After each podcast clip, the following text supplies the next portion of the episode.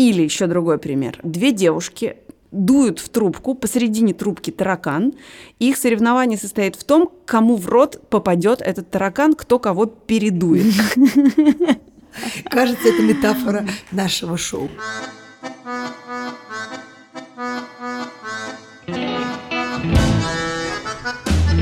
Всем привет, это подкаст «Как жить». Меня зовут Вика Кремер. Меня зовут Галина Тимченко. Здравствуйте. И я, Катя Крангаус. Привет. В нашем подкасте мы отвечаем на ваши вопросы, но если вы узнали себя в вопросе или истории, или вы уже задавали нам вопрос, и после этого что-то изменилось или произошло, пожалуйста, напишите нам на адрес подкаст собакамедуза.io. Мы очень ждем ваши истории. Лучше всего, если это будут аудиоистории. Мы хотим вас слышать. Поехали!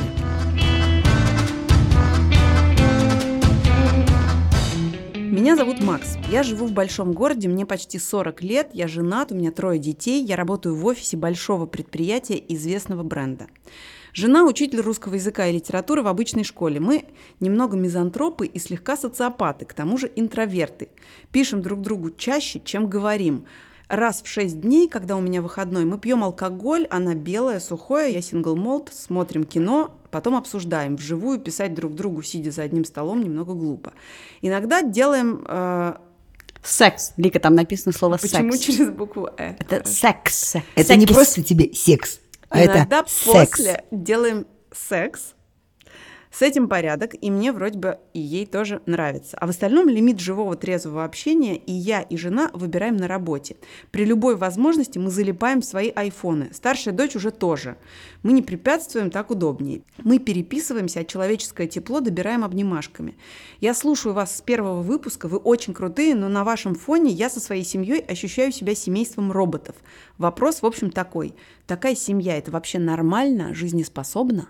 Мне только интересно, почему мы такое странное впечатление производим на слушателей. Мы давим своей э, разговор. Мы, мне кажется, живем примерно так же. Э, но я хочу сказать, что вы пьете алкоголь раз в шесть дней и немного мизантропы. С таким количеством детей, и работы, и забот вообще люди обычно гораздо больше мизантропы и чаще пьют. Но вообще, если Я уж говорить- не говорю про секс. Через оборотную «э». советуешь больше секса, больше алкоголя, Больше секса, больше алкоголя. А, Я хочу сказать, что вот э, по поводу переписки, а, мне кажется, что благодаря всем этим средствам связи и вообще интернету мы стали общаться вообще-то гораздо больше, чем раньше. Мы все время друг у друга а, в доступе, это вообще чудовищно много, мы все время друг у друга в мессенджере, так можно друг другу даже надоесть. И в целом в том, что мы залипаем в телефонах, я ничего ужасного не вижу. А я вижу. Но это просто другой способ взаимодействия, другой язык, как если бы вы перешли с русского на английский. Нет, объясню, в чем дело. Э, Недаром так популярны эмодзи или эмоджи, да? Потому что э, ты никогда не передашь на письме а, живую человеческую эмоцию, для этого нужно быть, ну, по крайней мере, а, Григорием Чехартишвили, а лучше Львом Николаевичем Толстым. И поэтому приходится все время добавлять какие-то графические значения. То есть, ну, всегда э, в мессенджерах и при переписке все выглядит чуть более жестко, чуть более грубо и чуть более глупо, чем оно есть. Ты не можешь передать вот эти оттенки отношения, эмоции, легкий сарказм, ухмылку, усмешку. Это вот, ну, то есть один смайлик или пять смайликов, и это максимум, что... Это очень бедное общение, понимаешь? Мне кажется, что смотреть друг другу в глаза иной раз, и даже если ты говоришь серьезно, но ты улыбаешься глазами, и это, это невероятное удовольствие. Люди лишают себя большой части И жизни. это невероятное удовольствие, но я говорю, что благодаря мессенджерам общение стало больше, а не меньше. Мы знаю, по-прежнему Лик, мне смотрим... Больше, но оно тупое. Послушайте, мне кажется, это некорректно сравнивать. Его действительно стало больше, и, и это вызывает только стресс у людей. Ты все время в доступе, тебя дергает кто угодно в любую секунду, но, но оно не... Это не то общение, оно действительно другое. И ответить на вопрос, жизнеспособна ли такая семья, я, имея вот частично такую же семью, ответить не могу. Мы не знаем, жизнеспособно это или нет. Ну, вы первопроходцы в каком-то смысле. Мне Мы кажется, начинали, и думаю, что мужчина, который нам жизнеспособна. пишет, начинал эту семью до появления айфонов, потому что 10 лет назад айфонов не было. Ну, то есть они только появились как раз. И вы вынуждены были э, либо играть в змейку, что нравилось не всем на Nokia, либо все-таки вы как-то разговаривали больше. Но смешивать все в одну кучу не надо. Если вам ок, и сейчас все хорошо, то все хорошо. Мы не знаем ответа на более глобальный вопрос, насколько это меняет наши отношения в принципе. А про переписку вот тут тоже интересно. Если речь идет о купи молоко, принеси хлеб, и я устал, или что-то еще, это одна история. А можете ли вы, в принципе, разговаривать про какие-то более серьезные вещи в переписке, про кино или про собственные отношения? Это уже другой вопрос. У меня есть э, очень моя хорошая подруга, которая со своим мужем все серьезные вопросы выясняет в мессенджере. Вот это очень смешно. То есть дома они разговаривают голосом только на бытовые какие-то темы. Ну, в смысле, пришла ли няня, ушла ли няня, во сколько придешь, что приготовить, будешь курицу, не будешь курицу, вот это вот все. А все серьезные вопросы, то есть в какой-то момент она мне там, ну как ты сказала, что вот мы решаем вот такой-то вопрос. Я говорю, ну вот он же придет вечером, вы поговорите. Она говорит, нет, я ему уже написала. И дальше, в течение полутора часов, они всерьез выясняли какие-то глобальные вопросы в переписке, и они могут общаться на серьезные темы только так. Вот для меня это личность загадка. У меня был такой просто роман, когда я точно знаю, что мы с этим человеком переписывались значительно больше, чем мы в своей жизни поговорили вообще-то. Расскажи. Ну, нет, я сейчас не про него хочу сказать, у меня есть будет внеплановая рекомендация про другие отношения. 20 лет назад психолог а, Артур Арон составил 36 вопросов, которые, по его мнению, могли помочь двум незнакомым людям влюбиться друг в друга. И несколько лет назад про это была дико популярная статья в Нью-Йорк Таймс. Журналистка проверила все эти вопросы на себе и рассказала о том, что у нее получилось, а у нее все получилось, и эм, это подействовало и снова стало дико популярным. Причем эм, это как бы вроде бы работает и с людьми, которые действительно первый раз друг друга видят, и с парами, которые уже прожили или давно вместе. Ну, приведи пример какого-нибудь неочевидного вопроса. А, про детство там есть вопросы, там есть вопросы про то, когда вы последний раз э, э, смеялись или пели в душе, там есть вопросы про то, э, какой самый драматичный или тяжелый момент в вашей жизни. Кажется, я знаю, почему я одинока. Я никогда не пою в душе. Не-не-не, там, там это вопрос про обмен какими-то очень личными впечатлениями. Но я сейчас просто к чему я это все рассказываю это стало таким популярным, эти 36 вопросов и вся эта игра вокруг них, что Нью-Йорк Таймс выпустил приложение, которое так и называется 36 Questions That Leads to Love. Это такая игра, в которую можно играть с кем-то, с кем ты встретился и познакомился через Тиндер, или в семье, где давно перестали разговаривать просто потому, что все уткнулись в мобильные телефоны. И однажды я попробовала это на себе. Вау. И более того, я это записала... И с тех пор Лика поет душ. Нет, я в душе раньше пела. Я попробовала это на себе и, и даже записала это как подкаст. А мы ничего про это не знаем, между да, прочим. Видите, я, я способна еще вас удивлять. Но После этого что со мной произошло? Я поняла, что мне недостаточно или м, эти вопросы меня недостаточно устраивают. И вообще-то, если вы живете с человеком какое-то время или вы находитесь в отношениях... Так, не говори, ты сочинила свои 36? Я сочинила свои, да. Вау, Вообще. И, Рассказывай. И быстро. дальше я сочи... ну, и записала. Мы, мы ну, приведи записали... пример своих вопросов. Я не буду вам приводить пример. Ну, хотя бы один. Парочки. Слишком лично. Они, ну, как бы, потому что, конечно, ты в какой-то момент, когда ты начинаешь к конкретному вопросу, э, конкретному человеку э, подбирать вопросы, они становятся совсем другими. Ну, пару вопросов. Я не хочу приводить никакие примеры. Ну, это какой-то несистемный подход к конкретному человеку. Ты же сказал, что ты изобрела свои 36 вопросов. Ну, например, с чего начинается твой опросник? Вы меня сейчас убиваете. Я могу только залезть и посмотреть. Залезь и посмотри. Ну, там не ну, типа, есть ли какие-то вещи, которые ты а, не хочешь, чтобы я про тебя узнала? А, это интересный вопрос. Короче, что я вам советую, во-первых, эти 36 вопросов – это приложение. Во-вторых, на самом деле, придумайте свои и делайте это время от времени, потому что это неплохой способ коммуникации, особенно в то, вот в наш век людей, залипнувших в телефоны. Понимаешь, в чем дело, Лик? Вот у меня есть одна а, нестыковка в голове, попробую ее починить. Значит, я так понимаю, что мессенджеры и в том числе, ну, а, все способы связи были изобретены ровно для того, чтобы люди, которые не имеют возможности друг друга увидеть, они друг друга увидели, прикоснулись друг к другу и не ждали бы писем, предположим, из Америки 12 дней, да, а чтобы могли в любую минуту люди через океан соединиться. Но когда люди сидят на одном диване, спят в одной кровати, едят за одним столом, зачем использовать мессенджер? У меня есть знакомые по Фейсбуку, которые натурально сидят каждый в своей комнате и в одной ветке Фейсбука комментируют комментируют какие-то сообщения. Потому что мы живем в ситуации избытка общения. Нам слишком много друг друга, мы отключаемся. Поэтому мы отключаемся в то, чтобы читать бесконечно общение еще каких-то людей в Фейсбуке. Именно. Мне кажется, Галь, тут какая проблема? Проблема в том, что это очень залипательная вещь. И вот когда ты в нее уже залип, когда ты ушел из реальных отношений в переписке и Facebook, очень сложно и очень искусственен выход. Вот вы сидите на одном диване в телефонах, и ты вдруг убираешь телефон и говоришь, ну давай поговорим. И он говорит, ну давай. Ну, как бы, что было И на работе? никак, и и тут ты понимаешь, что он вообще-то уже написал в Фейсбуке, что у него сегодня было на работе. А еще он выложил в Инстаграме все, что он сегодня видел по дороге на работу и по дороге с работы. И он такой, ну... И, ты не знаешь, и это очень сложно перебороть. И в этом смысле, мне кажется, не, если вы прям решили перебороть это, чего нет у нашего читателя на самом деле, многие люди не решают, то это должно и будет немножко идиотично, прям буквально. Давай по вечерам будем пить чай и разговаривать. И Нет, первые нет, 10 раз белое вино будет и сингл молд. белое вино и сингл молд три раза в неделю. И это будет сначала тупо, вы будете сидеть и не знать, что друг другу сказать. Но, в принципе, когда это войдет в привычку, скорее всего, на десятый раз вы уже будете, ну давай, наливай, старуха, там, сейчас расскажу тебе.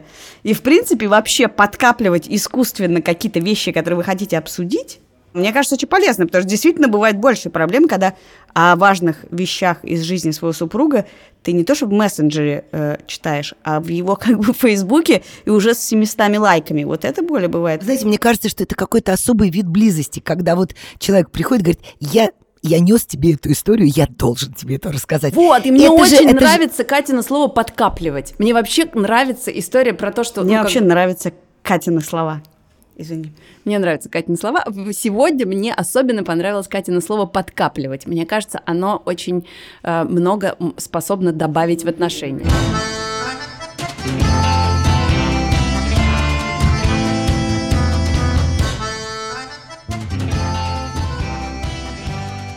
Давайте перейдем к заданию, которое я дала вам всем на прошлой неделе. Я двоечница. В рамках борьбы с захламлением собственного дома я предложила нам троим посмотреть, что будет приобретено за неделю. Вы говорите, что вы двоечница, потому что вы много всего купили или наоборот? Наоборот.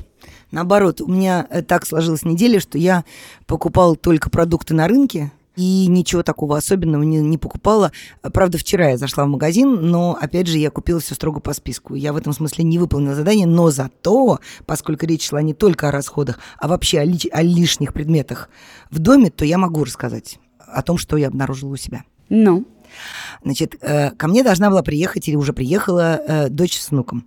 И я решила, что поскольку внуку год, то я должна как-то на э, высоте его роста убрать все опасные предметы. И началось. Значит, я обнаружила у себя четыре вида предметов, которые взялись в моем доме, и я их не выбрасывала, хотя я люблю выбрасывать. Значит, во-первых, бесчетное количество пробников, духов, которые мне не просто не нравятся, а которые я ненавижу. Которые, когда ты что-то покупаешь в косметическом магазине, тебе обязательно кидают два или три пробника каких-то там духов. И каждый раз, видимо, ты их оставляешь в надежде на то, что, ну, они для чего-нибудь сгодятся. Ну, например, там, я не знаю, там добавить в воду, когда моешь полы. Ну, не знаю, ну что-нибудь. И вот их скопилось 18 штук, я их пересчитала.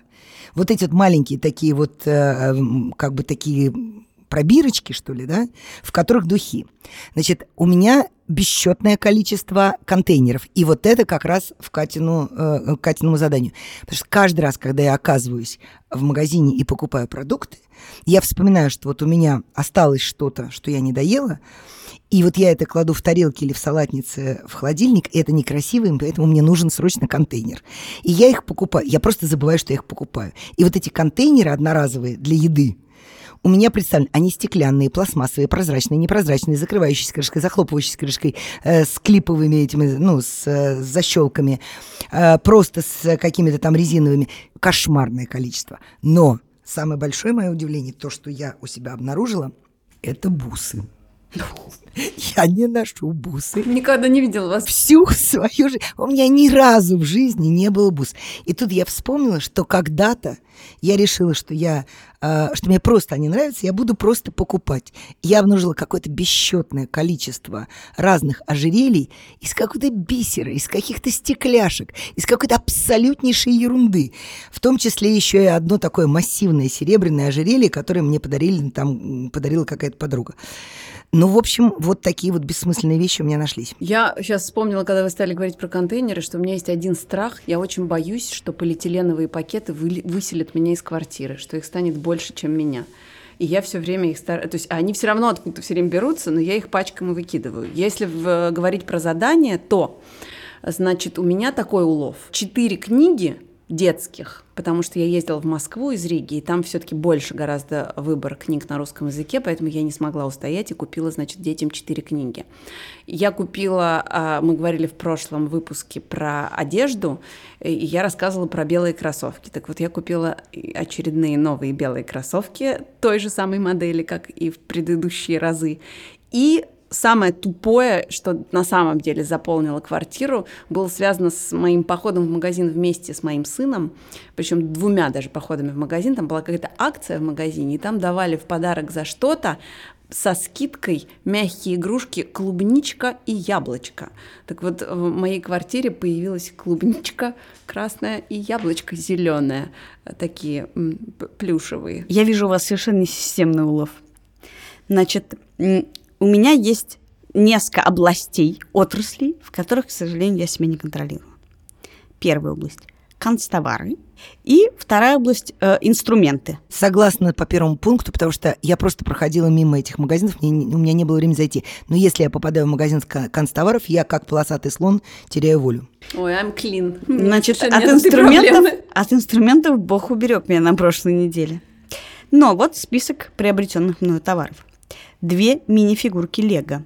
На самом деле их было три, я не стала вставлять третью в список, потому, потому что, что мне потеряли. стыдно, потому что одна мини-фигурка была девочка, и мой сын закатил истерику, несмотря на то, что он растет в моей семье, он сказал, что он мальчик и не будет играть в мини-фигурку девочка, и я сделала вид, что ее не существует, поэтому по-прежнему отдай список... мне. Хорошо. Было куплено... Зачем она мне? Было куплено также три копилки детские. У в принципе, тебя двое детей, Катя, извини. Да, потому что я купила две копилки, но при доставании их из пакета мой старший сын в ту же секунду разбил копилку, мне пришлось купить третью, чтобы он перестал рыдать. Насадки на зубные щетки, потому что э, у меня есть э, э, болезненное отношение к зубам, поэтому помимо двух насадок на электрическую зубную щетку, хотя у меня есть две обычные зубные щетки, я еще э, купила себе по рекомендации стоматолога капу для сна, потому что у меня немножко стирается эмаль. Помимо этого была куплена хорошая точилка Вопрос, для детей. Подожди, подожди, подожди, да, вернемся на шаг назад. Да, да. А ты ее уже надевала на ночь? Нет, мне ее сегодня только выдали. А. Я сфотографировала, и мой муж спросил, «А действительно ли я собираюсь ей пользоваться. Я вот поэтому, это. поэтому, возможно, этот самый дорогостоящий Или товар. Или ты сфотографировался, да, я сфотографировалась. муж спросил. Она салатовая. А, я купила точилку, как у нас в детстве, которая прикрепляется к столу, и очень удобно ей точить. А, детям очень нужна 17-я точилка. А также в аптеке я купила пластыри э, детские. Когда я вышла из аптеки, я обнаружила, что это детские пластыри, которые снижают зуд от укусов. Твоих? Бы тревожность, знаешь. И последний товар, купленный мной, этих товаров я тоже могу покупать много, крем для рук. Итого, с тех пор, как я объявила год без товаров, я купила всего лишь столько вещей. Спасибо за внимание. Сама дала задание, сама, в общем, исполнила.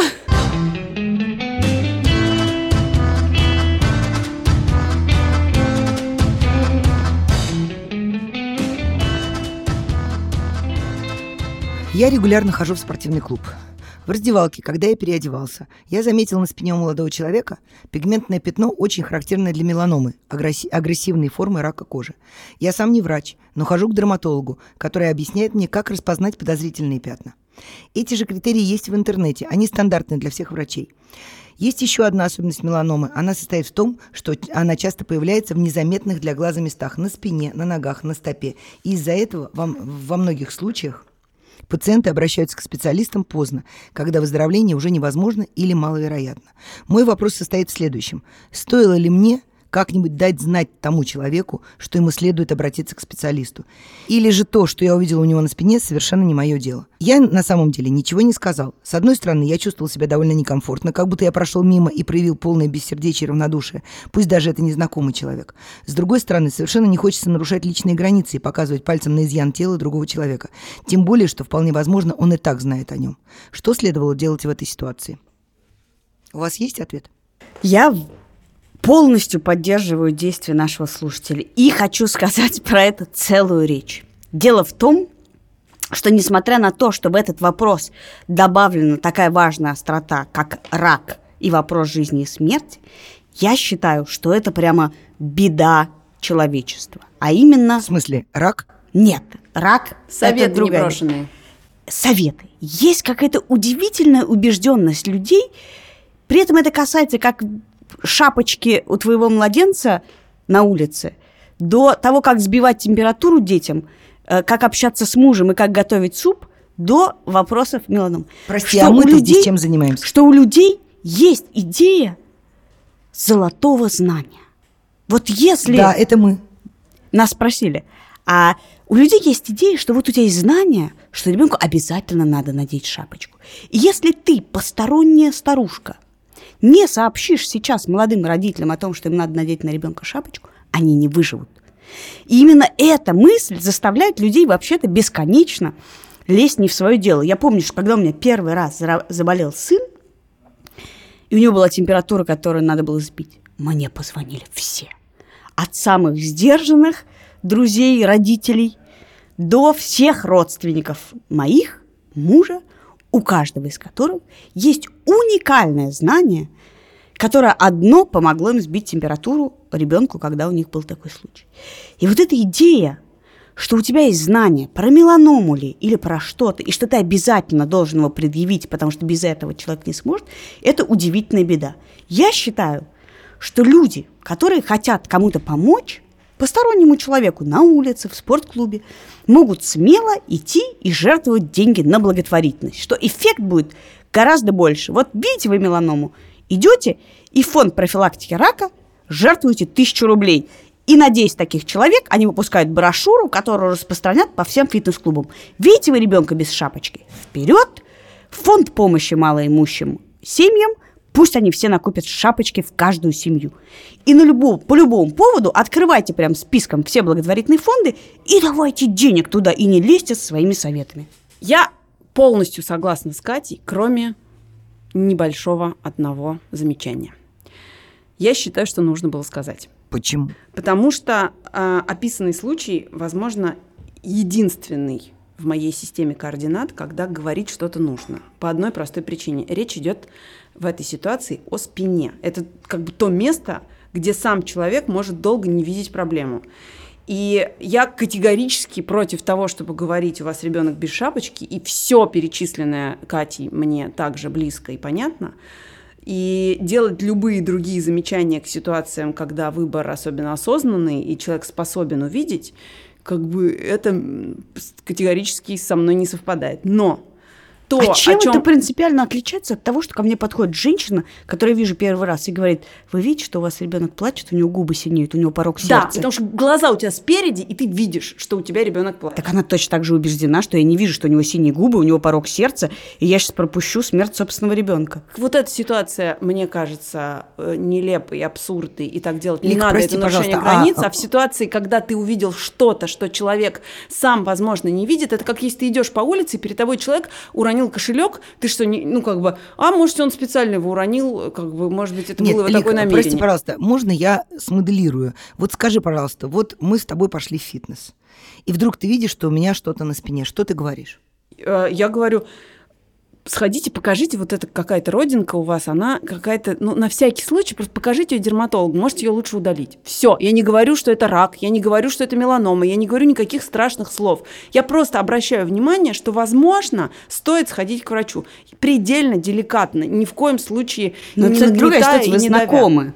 Да, но я также способна подойти в этой ситуации к незнакомому человеку, если я обладаю какой-то информацией о том, что ему недоступно, но, возможно, важно. Не знаю, мне кажется, что вопрос недоступности очень ну, тонкий вопрос. Ну, в смысле, ты когда последний раз изучал свою спину? Я позавчера. Я не помню, когда. В смысле, у меня зеркало такое У в меня квартире, вообще что- проблемы с зеркалами сейчас. У меня тоже проблемы с зеркалами. Я не, я не знаю, когда я последний раз разглядывала, как у меня выглядит спина. Может быть, я это было год назад или полгода назад. Ну вот, вам ответ на этот вопрос. Да, но у меня, например, есть родинка, я про нее знаю. Если меня про нее будут говорить посторонние люди, мне будет странно это. Ну, Ну, ты как не- бы на ты- себя ты- посмотри, иди к доктору сходи, к психотерапевту сходи, ты, может, тоже не видишь, что у тебя в голове э, полный коллапс вообще. А я вижу. Близким людям я иногда могу сказать. А в фитнес-клубе? О, женщина, по вам психотерапевт. видно, вы истеричка, идите к доктору сходите. Это не опасно для жизни. Не знаю, по-моему, бывает опасно. Ну, короче, мне кажется, что ты как бы приводишь случай, если у него меланома, и ты вот сейчас просто пройдя мимо, человеку не помог. Мне Но на есть- самом деле ситуация такая, что люди лезут не в свое дело бесконечно. Не надо лезть не в свое дело бесконечно, но в этой ситуации, когда человек может не видеть, что с ним происходит что-то плохое, сказать скорее стоит. А Если у теперь вас представим ситуацию, сил. что фитнес-клуб полон неравнодушных людей. Человек пришел, разделся, и каждый, кто проходит мимо, говорит, ой, знаете, у вас родинка. Похоже на Ой, вы меланому. знаете, что-то у вас похоже на мелану. Ой, вы знаете, у вас такая родинка, вы к врачу не хотите прийти. Ой, молодой человек, а вы видели, что у вас на спине? Да, я в следующий раз заклею эту родинку пластырем. если- Почему? Ну, как бы, чтобы ко мне не приставали, если я уже Дичь. знаю, что с этой родинкой все в порядке. Но тут ситуация такова, что если я это не вижу, и это может повлиять на мою жизнь, и на мое здоровье, и это важная штука, пусть лучше мне скажут об этом три раза. Я не против.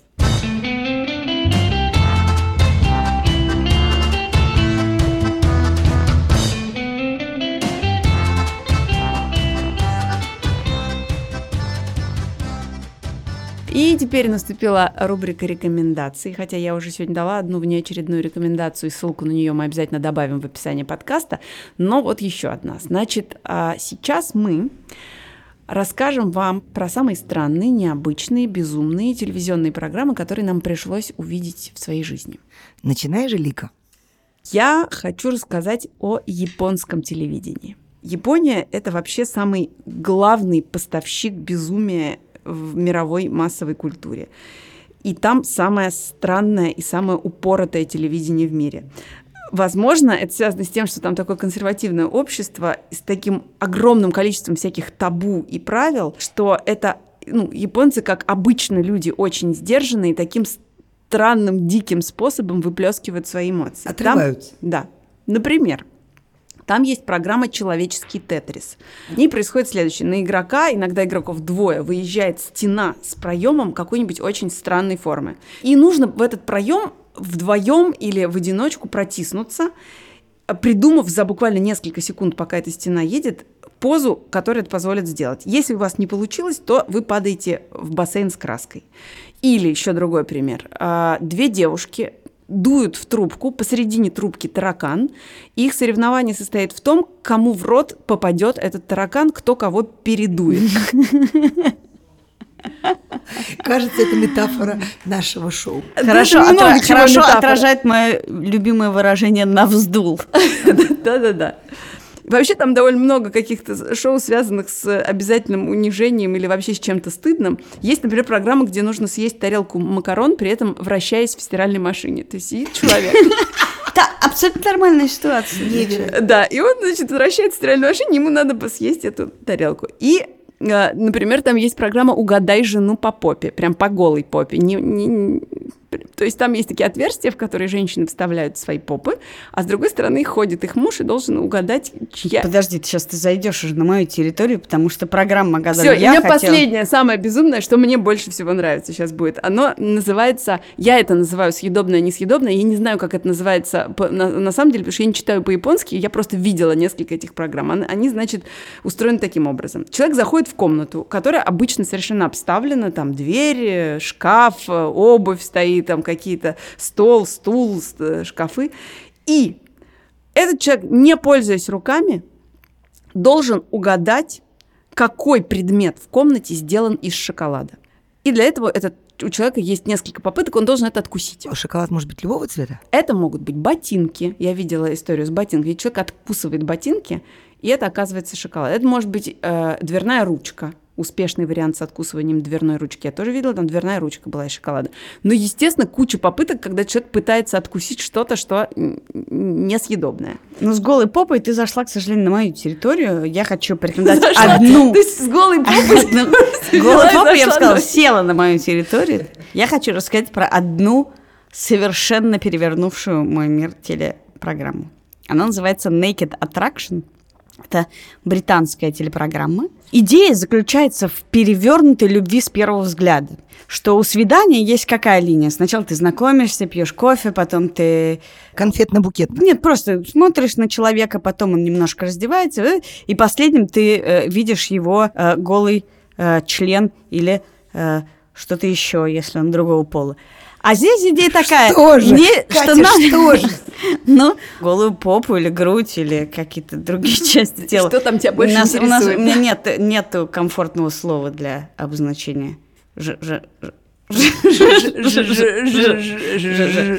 Здесь устроено ровно наоборот. Первое, что ты видишь, это шесть членов. Или чего господи, что Первое, что ты видишь, это шесть членов. Половых. Мужских. Мужских, я бы сказала. Половые они или...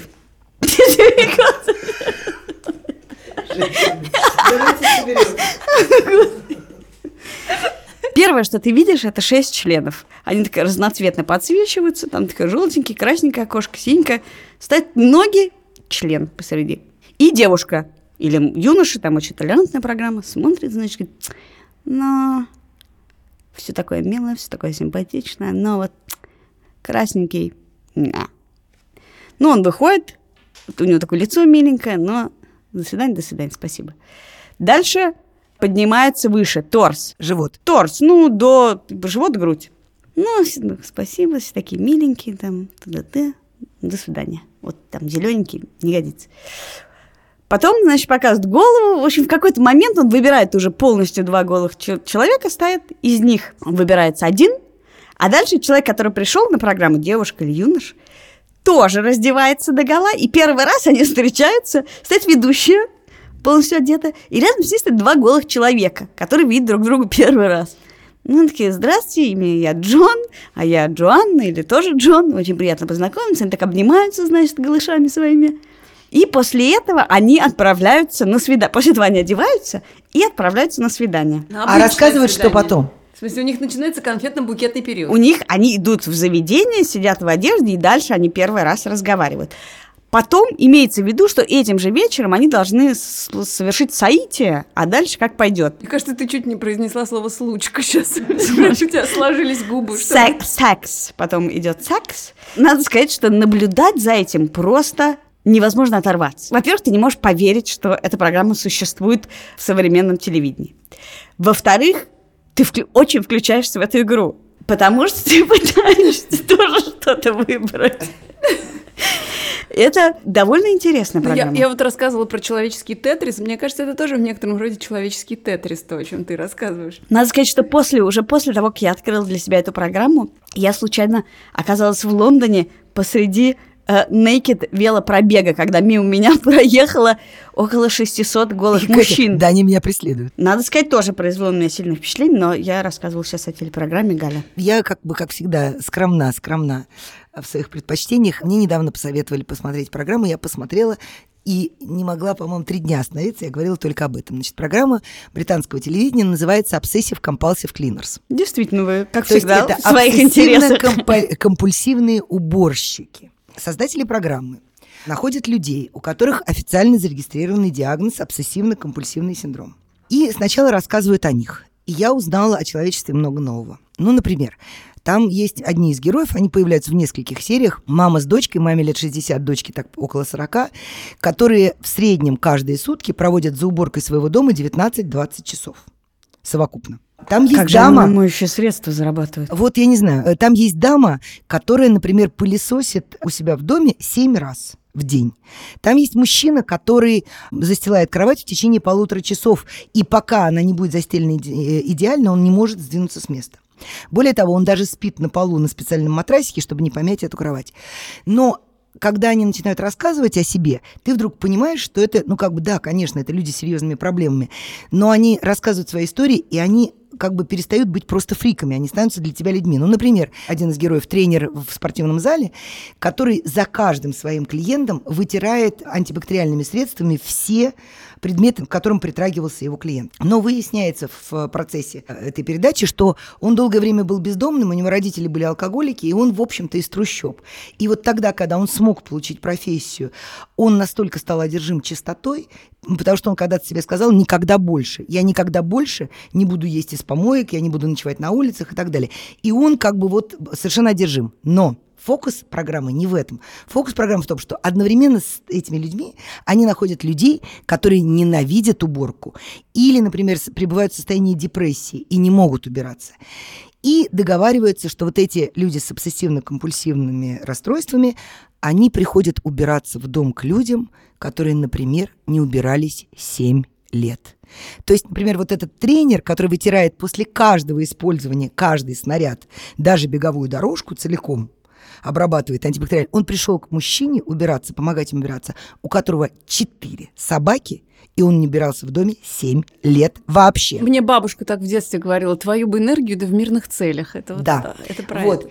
И самое интересное в тот момент, когда возникает первый конфликт, когда человек, к которому пришли убираться, он начинает кричать, вы пришли сюда в костюме химзащиты, а я здесь ем, вы считаете меня грязнулей, а они говорят, да вы отравляете не только себя, но и нас, мы сейчас умрем от ваших бактерий. Но в конце концов они все-таки убираются, как умеют, да, как могут. И там, конечно, какая-то гармония, они, э, создатели этой программы стремятся к какой-то гармонии. Гармония или химия? В смысле, они как-то... Сначала химия, потом гармония. Все как всегда. То есть Там сначала абсолютно много бытовой химии, вот, а потом возникает гармония. Я не про эту химию, Галя. Это же абсолютно мечта Моники из сериала «Друзья», которая все время убиралась и мечтала прийти к какому-нибудь грязному домой.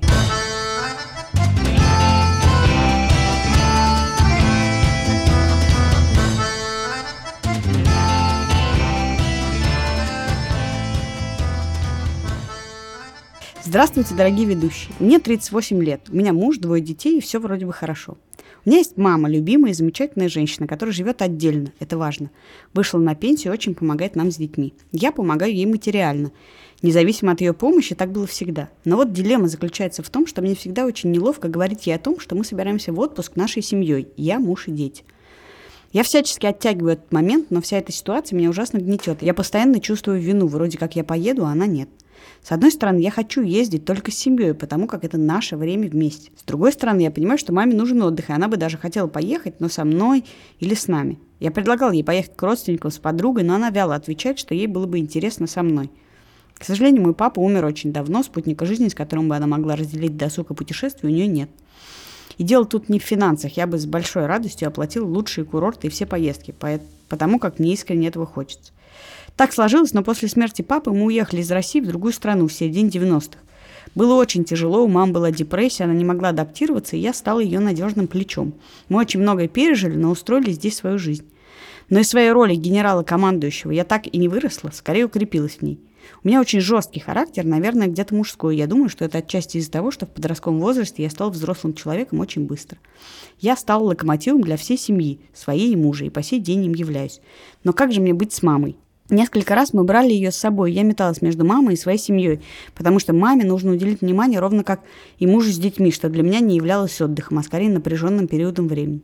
Мы любим путешествовать, а если мама едет с нами, это ведь само собой разумеется, что мы должны ее брать с собой. И т.д. Нет, моя мама не беспомощный человек, просто вот так сложилось, что я для нее все. Так как же мне быть? Ездить с ней вдвоем в отпуск после отпуска с семьей? Я правда очень хочу, чтобы она тоже увидела мир, отдохнула и имела полноценный отдых. А может быть, я вовсе не права, и надо маму приглашать с нами?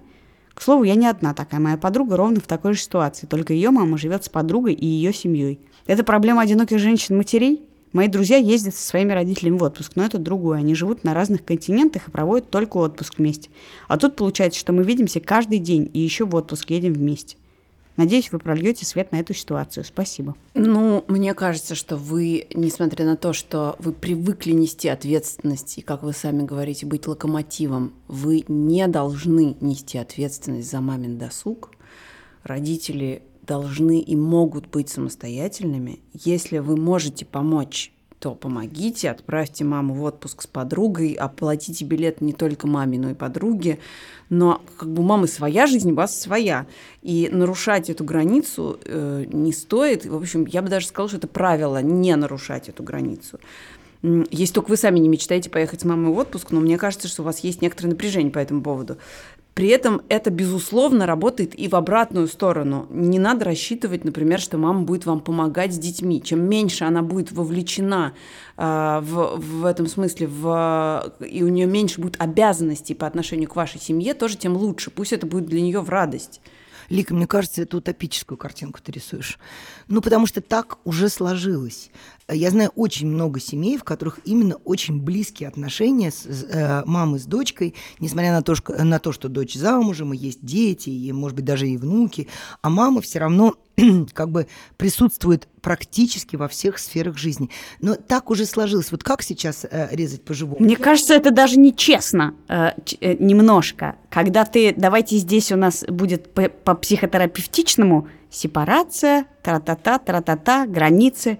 А с другой стороны, давай, мама, ты будешь сидеть с детьми, ты сама этого хочешь, я тебя вот, не просила. Но, абсолютно, я с тобой но согласна. я не считаю, что по этому поводу надо сказать, мама, я хочу сепарироваться, дойду отсюда. Потому что здесь явно ситуация не такая простая. Они вместе, вдвоем куда-то Выжили в чужой стране. и выживали в чужой стране. Более того, по чьей вине и кто там в каком возрасте был и в каком состоянии мы не знаем, но дочь взяла на себя функции родителя в этой паре, дочь на себя, на себя взяла всю ответственность и на самом деле как бы удочерила маму. И проблема, о которой сейчас идет речь, ровно про то, что дочь взяла на себя эти функции, и на самом деле все всех устраивало до какого-то момента. Когда... на самом деле дочь является мамой для всей семьи. Во-первых, надо сначала в этом признаться себе, что эта функция была взята и она такова. Ну, мне кажется, она признается в этом письме, она ровно это и описывает. Просто да, что а дальше, с этим делать? А дальше вопрос в том, чего вы хотите добиться. Вы хотите полностью как бы отрезать маму от семьи, тогда надо действительно... Нет, не, не а тогда решается это очень просто. Мне кажется, что ручку. как и с детьми, так и с мамой ситуация решается тем, что человеку важно не то, чтобы вы с ним в отпуск уехали вместе с семьей и вот это все, а есть выходные. Вы можете взять и раз в два, в три месяца проводить выходные с мамой, съездить э, в какой-нибудь соседний европейский город, провести там милые выходные. И маме будет достаточно этого явно. Ровно про это я и хотела сказать, что насколько я могу оценить эту ситуацию. У меня чуть другая ситуация, но не с мамой, а с сестрой. У меня есть старшая сестра, которая меня фактически воспитала. И некоторое время назад я тоже все время испытывала такое, как бы сказать, э, неосо... то есть вполне осознанное чувство вины, что вот э, у сестры, э, сестра сейчас сидит дома, и она не очень хорошо себя чувствует, и вот хорошо бы ее куда-то вывести, и, но как бы, с одной стороны, насильно мил не будешь, она тоже не хочет как бы отдельно от меня путешествовать. С другой стороны, я вот точно так же, как Катя, я вдруг поняла, что я могу ей сделать такой подарок. И я у нее когда спросила, а вот где бы ты хотела побывать? Она говорит, ну вот я вот всю жизнь хотела побывать в Германии.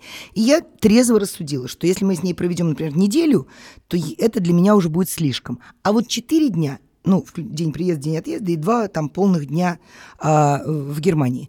Я составила программу, привезла билеты, мы с ней сделали визу, поехали, и тут важно только одно, чтобы вы были только вдвоем. Если вы для мамы все, ну, то и маме важно, чтобы вы, пусть на короткий промежуток, но чтобы и она была для вас всем, чтобы вы не рвались между своей семьей и ею. Это может быть не часто, это может быть, Катя совершенно права, только на выходные, на субботу-воскресенье раз в полгода, я не знаю когда.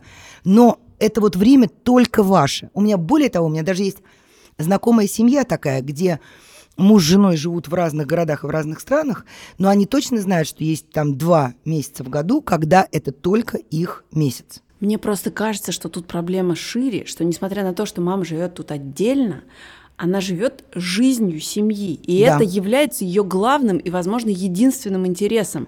А это не очень хорошо. Но и это мне кажется, мамин что... выбор.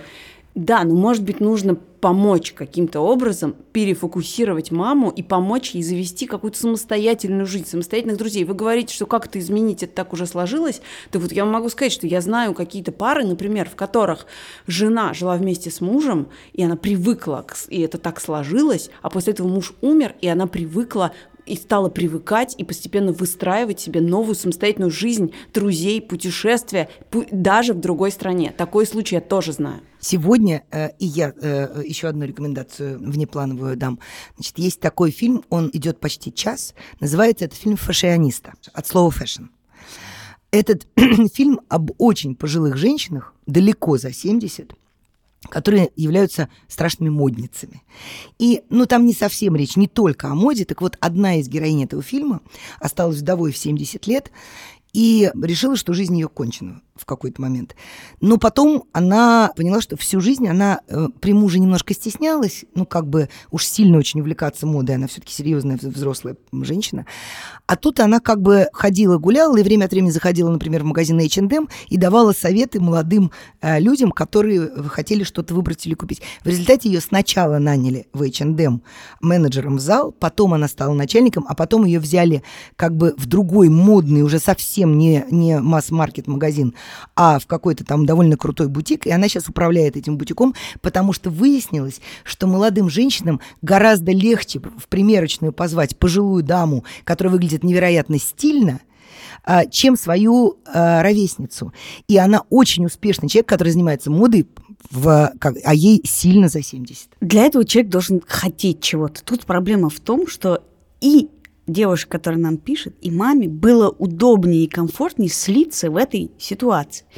И я считаю, что если у мамы есть какой-то интерес, и вы можете мягко, постепенно снижать роль мамы в жизни ваших детей, которая явно вам было тоже удобно, поэтому тут надо честно понимать, что вы маму тоже втянули в эту ситуацию. И дать маме э, какие-то э, наметки на то, чем ей заняться, если она любит шить, сказать, мама, сшей, пожалуйста, э, не знаю, детям майки.